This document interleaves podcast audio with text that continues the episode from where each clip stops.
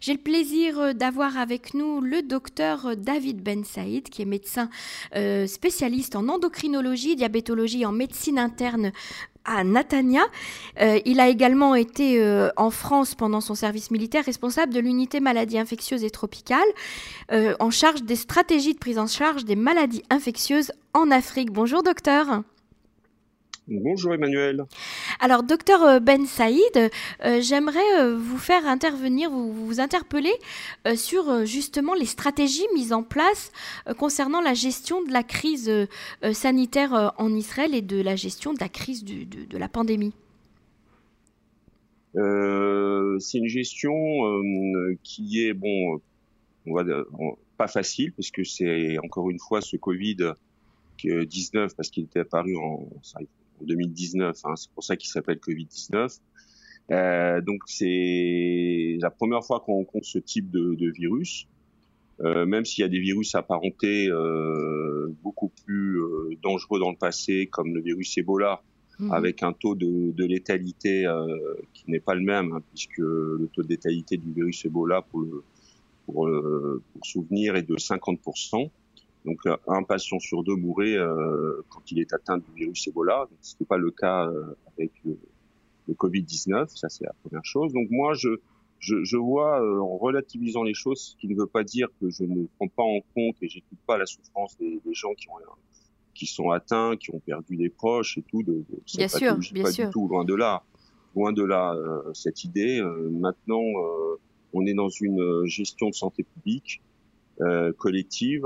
Et donc, euh, j'ai l'impression que les mesures sont prises un petit peu, euh, un petit peu à l'emporte-pièce. C'est plus des mesures politiques et non des, des mesures maintenant, on va dire, purement sanitaires. Ça obéit à des, des, des intérêts qui ne sont pas du tout liés à la médecine.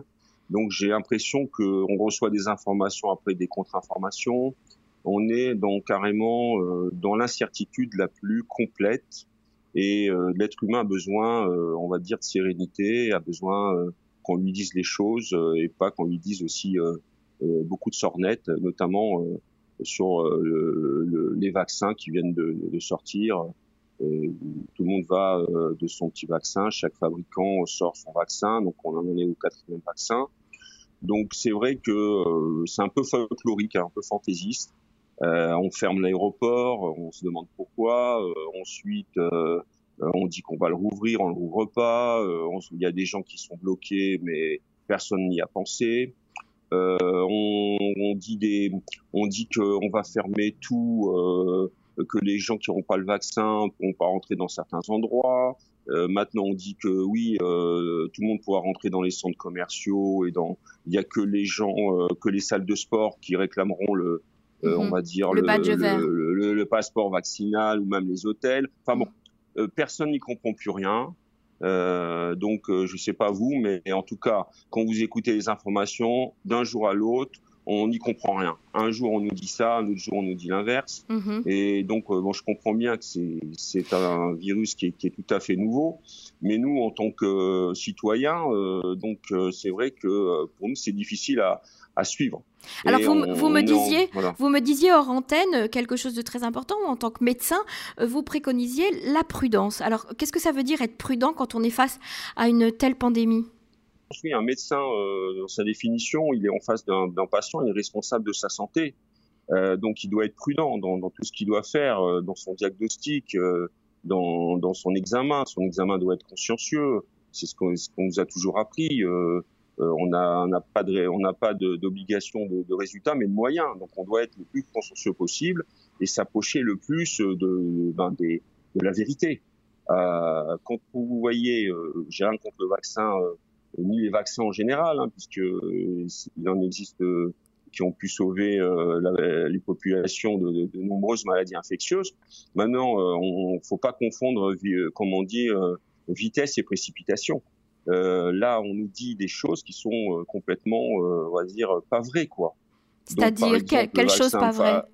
Ben, par exemple, le vaccin Pfizer lui-même sur sa notice, vous pouvez aller directement sur son lien ou même sur la Food Drug Administration, la fameuse FDA, hein, qui, qui, fait, qui fait office aux États-Unis de la, l'organisme de sécurité sanitaire. Mm-hmm. ils vous disent bien que c'est pas un vaccin qui a été approuvé par la FDA.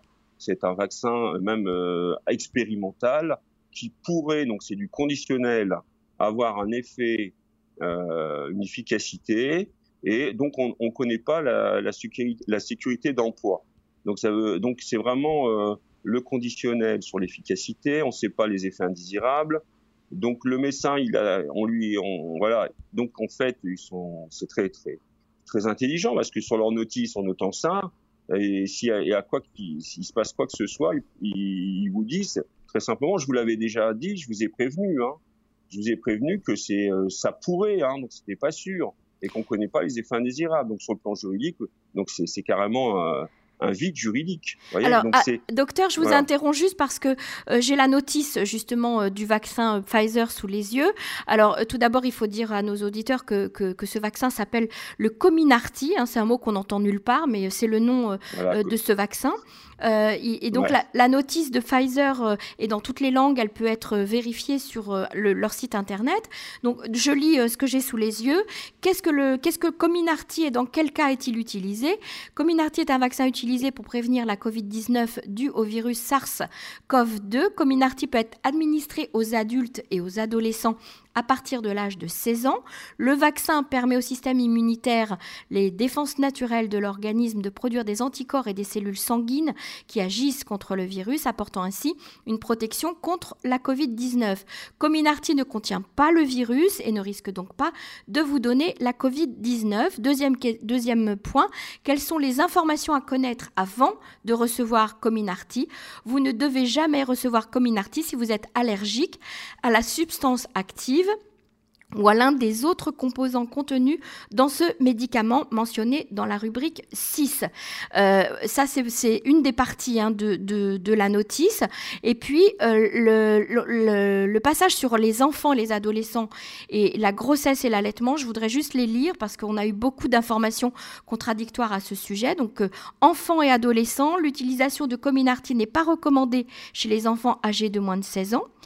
Euh, et pour grossesse et allaitement, si vous êtes enceinte ou que vous allaitez, si vous pensez être enceinte ou vous planifiez une grossesse, demandez conseil à votre médecin ou pharmacien avant de recevoir ce vaccin. Donc en fait, le, patient doit se tourner vers son médecin euh, qui, lui, va prendre la décision si une femme enceinte ou une femme qui allaite, par exemple, peut se faire vacciner. Ben voilà, donc euh, c'est encore une fois, bon voilà, ils bottent en touche, donc ils, ne sont pas responsables, ils disent c'est au médecin de prendre euh, d'assumer sa responsabilité. Donc, ça, donc s'il se passe quoi que ce soit, ce sera le médecin qui sera responsable mhm. de euh, sa prescription. Donc on est d'accord. Donc le médecin, il doit avoir une belle assurance. Donc moi, je ne conseillerais pas à mes confrères, enfin en tout cas moi, je, pour ma part, euh, je ne le conseille pas aux femmes enceintes. Je ne le conseille pas aux femmes qui allaitent et encore moins aux enfants, puisque c'est un vaccin qui est expérimental, mhm. déjà sur des, euh, des personnes qui sont jugées euh, on va dire, euh, normal, hein, sans aucune pathologie euh, préalable. Euh, déjà, avec ça, cette notice, on dit que ça pourrait, donc c'est du, du conditionnel, et on ne connaît pas par ailleurs les, effets indésirables. Donc c'est de la déduction mathématique simple, encore moins. Je le conseillerais donc à des, enfants, puisque c'est moi qui serai responsable s'il se passe quoi que ce soit. Et puis c'est pas uniquement ça, vous êtes responsable de vos actes.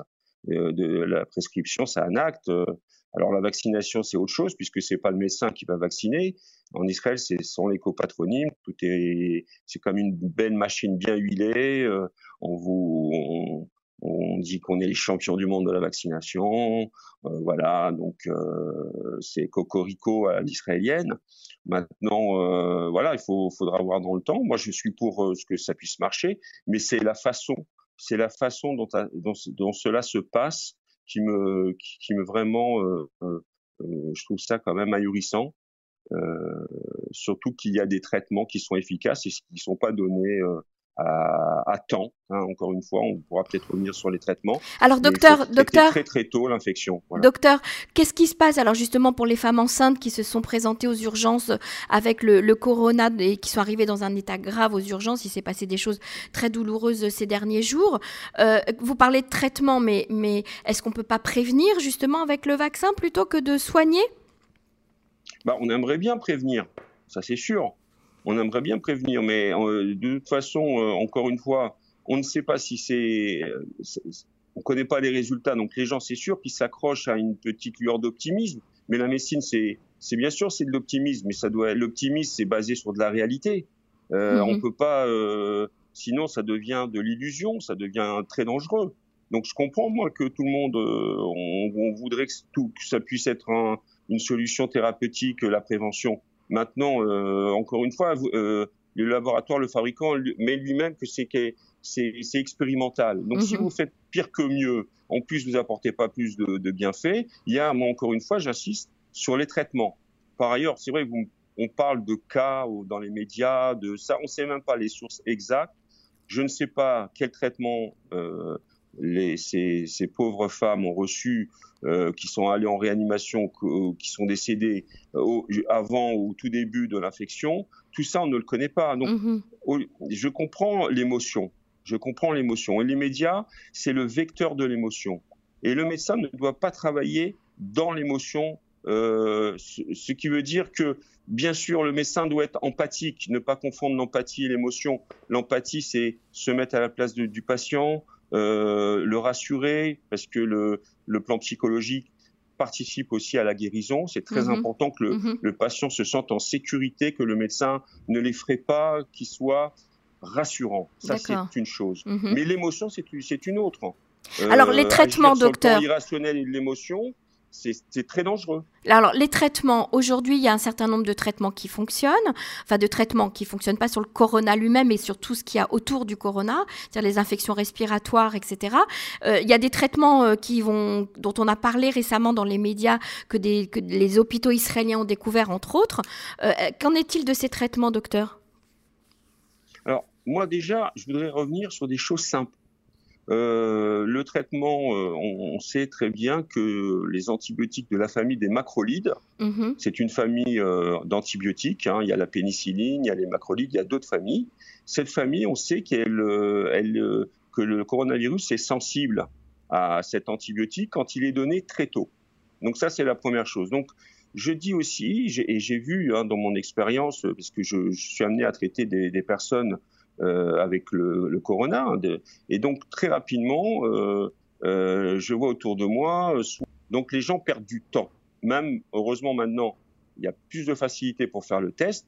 Mais moi, je voyais au, au début, donc les gens le temps de faire le test, etc. Donc il y avait du temps qui passait, une semaine rapidement, et on sait que le, que cette, le virus peut être très virulent à partir de à la fin de la première semaine justement. Donc moi, ce que je dis maintenant, qu'on a les moyens de vite faire le test, donc d'identifier euh, le problème, de donner tout de suite le traitement. Le traitement, ça consiste à donner un macrolide, bien sûr en faisant attention, il y a quelques effets indésirables, mais qui sont très très très très minimes, encore une fois. -hmm. Donc euh, j'insiste. Et avec ce traitement, euh, bien donné, bien ordonné, euh, on, a, on obtient une guérison complète très très rapidement au bout de 24-48 heures. Très bien. Donc pourquoi mmh. et, et c'est pas donné ça et, et c'est pas euh, donné malheureusement euh, ben, aux personnes atteintes. J'en vois encore des personnes, on leur, on leur dit de retourner chez eux avec de la camole. Alors c'est sûr qu'avec de la camole, le problème c'est le suivi. Et il y a un problème justement du suivi et puis de suivre le patient, identifier euh, ben, euh, les, les, complications souvent respiratoires. Bon, alors il y a eu des progrès de fait sur les distributions de matériel, notamment les, la saturation pour mesurer la saturation en oxygène, mmh. mais ça reste encore euh, vraiment, on doit progresser encore là-dessus, mmh. sur le suivi. Alors, docteur Ben Saïd, juste pour terminer, euh, j'aimerais euh, savoir dans votre milieu de médecin euh, dans, en, en, libéral, hein, puisque vous, vous, êtes un médecin installé en libéral en Israël, est-ce que vous avez le sentiment que les médecins, qu'est-ce que vous vous dites entre vous en fait concernant et le vaccin et le traitement, etc. Est-ce que les, est-ce que les médecins ont, ont, ont droit à, à, à la parole alors bien sûr, les, les, médecins ont droit à la parole, mais entre la parole et puis les actes, c'est parfois différent. Il faut savoir que, bon, euh, en Israël, le système, c'est un système bureaucratique et en fait contrôlé par ce qu'on appelle les copatronymes. Il y a quatre copatronymes, hein, vous les mmh connaissez, on mmh va les citer.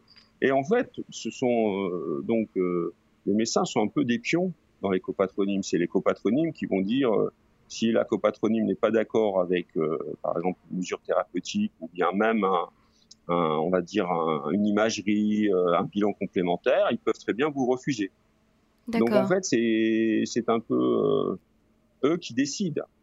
J'ai travaillé quatre ans en copatronyme. Et, mhm. Donc ça veut dire quoi? Ça veut dire que si, ça veut dire que si par exemple un médecin en coupatrolyme euh, pense qu'il devrait euh, euh, donner tel traitement à, un patient contre le corona, hein, on parle que du corona là, un traitement d'antibiotique, la coupatrolyme peut lui dire non, tu ne donnes pas de traitement d'antibiotique. Ou si un médecin pense qu'on ne, ne devrait pas vacciner tel patient parce qu'il a des, maladies ou des, ou des antécédents ou des allergies très importantes, etc. La coupatrolyme peut lui dire non, tu n'as pas le droit de, de dire ça?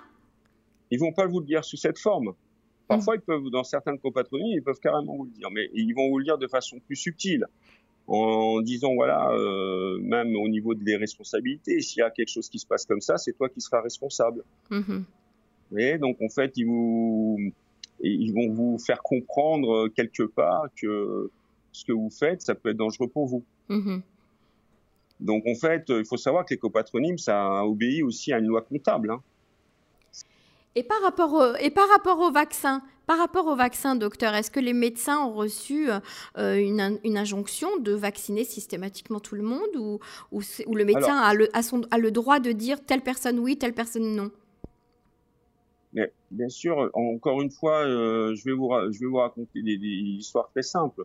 La vaccination, comme tout, euh, donc on a parlé, alors c'est des bruits de couloir, il y a eu même des, des, des, propositions en disant voilà, on va encourager les naissants en leur donnant une prime pour convaincre les gens à se faire vacciner. C'est un bruit de couloir ou c'est une réalité? Alors un bruit de couloir, j'ai entendu ça dans les dans les informations I24, hein, pour pas les citer. Mm-hmm. Je peux pas répondre pour eux, je pourrais pas me le dire avec affirmative. Moi, je vois les informations que, qui, qui circulent euh, et notamment euh, sur les copatronymes qui influent sur les médecins pas en faisant aussi, euh, ben, aussi du, certains chantages. Hein. Mm-hmm. Comme je vous ai dit, ça c'est du chantage ou c'est des menaces déguisées en disant si vous faites ça, voilà ce qui peut truc, en disant voilà vous pouvez pas faire ci, parce que ça encore une fois ils sont assujettis à une euh, toujours pareil à la comptabilité. Mm-hmm. Donc forcément c'est pas ça peut pas être libre et donc le médecin euh, s'il fait pas ce que la copatronine lui dit, ben il peut avoir des problèmes. C'est ça. Il peut être sanctionné. Et voilà. Docteur, juste euh, pour terminer, parce qu'on arrive à la fin de notre entretien, euh, un, dernier mot, un, dernier conseil? Il est très simple. Traiter dès les premiers symptômes et identifier les facteurs de risque pour vraiment prendre en charge très très vite la personne et surtout la suivre, ne pas la laisser dans la nature. Le suivi, la discipline, la rigueur, c'est ça. La médecine, c'est de la rigueur. Tout n'ayez pas peur, parce que la peur peut tuer restez joyeux. Voilà. Voilà. Et surtout, appelez votre médecin dès les premiers signes. Allez vous faire tester. Si vous êtes positif, vous n'êtes pas mort, hein, parce que la plupart des gens guérissent. Il faut surtout prendre le traitement le plus tôt possible. Et il y a des traitements. Voyez ça avec votre médecin. À bientôt. Très bien. Merci beaucoup, docteur Ben Saïd. À bientôt et merci pour ces conseils.